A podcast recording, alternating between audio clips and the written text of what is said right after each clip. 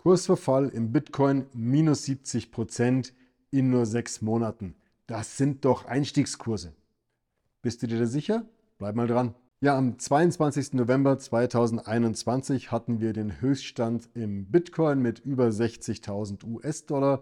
Heute am 23. Juni 2022, gute sechs Monate später, äh, sieben Monate später, haben wir einen äh, Kurs von knapp über 20.000 Dollar. Das heißt also, wir haben minus 70 Prozent im Bitcoin in den letzten, im letzten halben Jahr gesehen. Da muss man doch einsteigen oder etwa nicht. Ja, das ist eine große Frage. Ja oder nein? Kaufkurse ja oder nein? Was bedeutet das nun? Hört man sich die Bitcoin-Jünger an, diese ganzen Krypto-Jünger, heißt es immer, ja klar, der Bitcoin entwickelt sich auf jeden Fall. Wer jetzt nicht reingeht, der ist irgendwie blöd oder sowas. Ähm, man muss reingehen, der muss sich entwickeln. Es gibt nur eine Richtung, die heißt nach oben. Und ich persönlich als sehr konservativer Berater habe hier meine Zweifel. Natürlich bringe ich die Zweifel nicht unbegründet an, sondern ich möchte dir helfen, hier selber für dich mal eine Entscheidung zu treffen. Ich möchte dir helfen, für dich selber hier mal ein Bild zu machen. Wenn man natürlich ein Bild wie dieses hier sieht, wo einfach von, 19, äh, von 2021, November 2021 bis heute der Kurs so massiv nach unten gegangen ist, über 70 Prozent, dann möchte man sagen, naja gut, da, ist, da, da muss man eigentlich rein, hier regiert die Gier. Und das ist das große Problem. Die ganzen Krypto-Jünger und alle Bitcoin-Verfechter und so weiter schüren hier die Gier. Die haben die Gier aber hier auch schon bei 30.000 geschürt. Ähm, hier diese Fear of Missing Out, über die ich das letzte Mal schon gesprochen hatte, die Angst, irgendetwas zu verpassen, die wird hier geschürt. Man muss jetzt rein, einsteigen. Es wird suggeriert, es kann nur nach oben gehen und ich halte das für gefährlich. Warum halte ich das für gefährlich? Ganz einfach. Schau mal, wir haben hier die ersten Zahlen für den Bitcoin im Januar 2011. Das ist jetzt gerade mal zehneinhalb Jahre her. Also das ist ein, für eine Kapitalanlage oder eine, für ein, ein Asset, eine Anlageklasse, ein sehr, sehr geringer Anlagehorizont. Und dann, wie man hier sieht, ist bis 2017 eigentlich fast gar nichts passiert. Das war eigentlich eine Seitwärtsbewegung. Bitcoin hatte keine Bedeutung. Erst 2017 hat im Prinzip Bitcoin eine Bedeutung bekommen.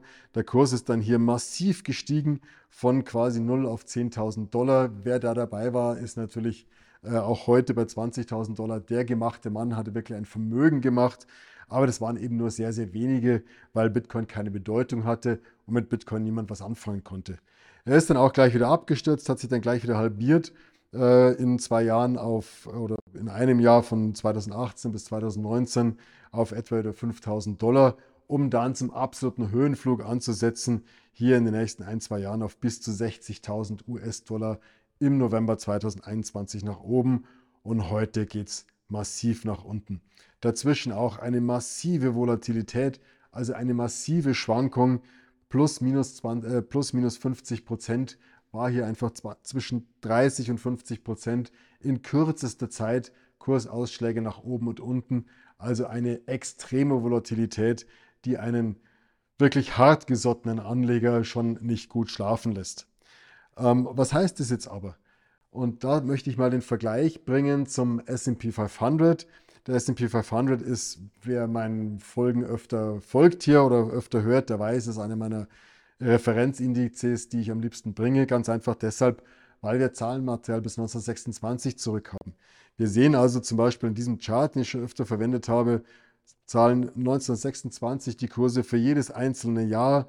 Hier, wenn man die, diese Linie nach unten geht, für jedes einzelne Jahr bis heute sehen wir die Jahresrendite auf den SP 500 für den amerikanischen Leitindex. Und ähm, wir können also ganz genau gucken, was ist denn 1926, also fast 100 Jahre, 95 Jahre zurück, was ist da in jedem x-beliebigen Zeitpunkt passiert. Also wenn zum Beispiel der Markt sich hier, was die, der größte Einbruch eigentlich in der Geschichte war, 1926, 1929 bis 1932 hier mal um etwa 80 Prozent nach unten bewegt hat in mehreren Jahren hintereinander. Was ist danach geschehen? Hat sich der Index äh, wieder erholt? Ist er zusammengebrochen? Ist er am Boden liegen geblieben? Ähm, da, all das kann man ganz genau angucken. Und im SP 500 sehen wir einfach, als diese Bass-Phase, diese schlechte Börsenphase vorüber war, hat er sich mit plus 54 Prozent erholt, dann ein Jahr seitwärts, 1935 dann gleich wieder 47 Prozent und 1936 34 Prozent. Es ging also gleich wieder massiv nach oben. Schaut man sich also die langfristige Rendite an, langfristig von 1926 bis heute, bis Ende 2021, haben wir eine durchschnittliche Jahresrendite von ungefähr 10,5 Prozent.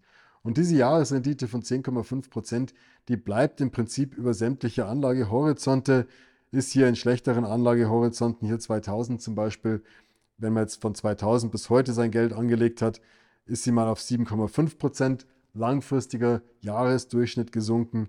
Ähm, wir haben einfach lange, lange, lange, lange Zeit rein und wissen, dass sich die Kurse wieder erholen. Beim Bitcoin wissen wir das nicht.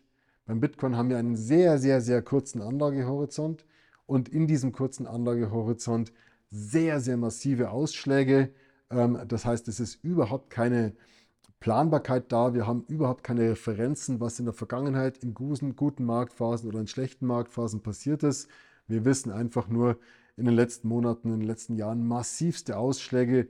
Klar, wer von Anfang an dabei war, hat auch heute noch tolle Renditen, aber das Risiko im Bitcoin im Verhältnis zu einem breiten äh, Aktienindex wie zum Beispiel im SP 500 ist exorbitant höher. Ich würde die, den die, die Kryptowährungen oder Bitcoin aus meiner Sicht keinesfalls als strategisches Investment betrachten, würde aber jedem, der einen Anlagehorizont von 10 bis 15 Jahren mitbringt, die breiten Anlagemärkte, ganz, die breiten Aktienmärkte, Entschuldigung, die breiten Aktienmärkte ganz klar als strategisches Investment, sinnvolles Investment, sicheres Investment empfehlen.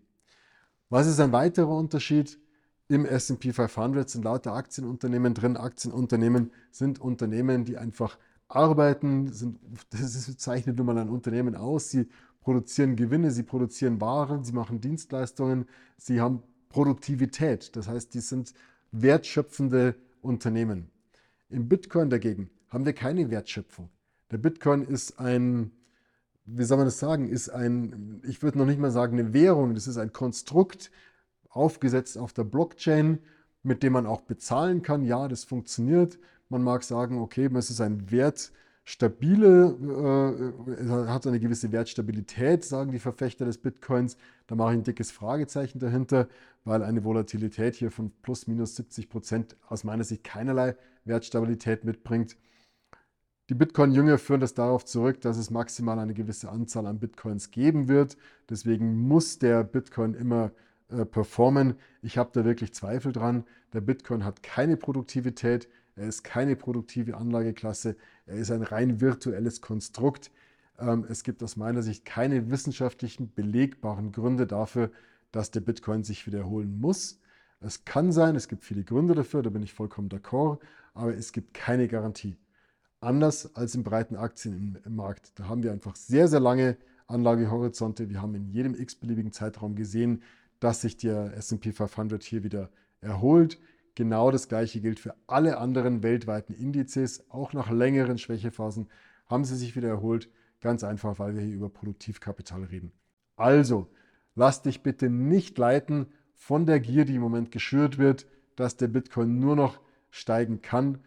Mach deine Anlageentscheidung auf einer breiten Basis. Überleg dir ganz genau, was bedeutet das für dich, was ist dein Ziel, wie möchtest du anlegen, möchtest du spekulieren, möchtest du investieren. Auch dazu habe ich schon mal eine Folge gebracht. Ähm, kann jetzt nicht genau die Nummer sagen, aber äh, können wir auch gerne noch mal eine Folge dazu machen. Unterschied zwischen spekulieren und investieren. Die breiten Aktienmärkte Märkte sehe ich ganz klar als Investition. Bitcoin, Ethereum, die ganzen Kryptos sehe ich ganz klar als Spekulation. Riesengroßer Unterschied. Das eine ist Strategie, das andere ist Glücksspiel. In diesem Sinne, alles Gute.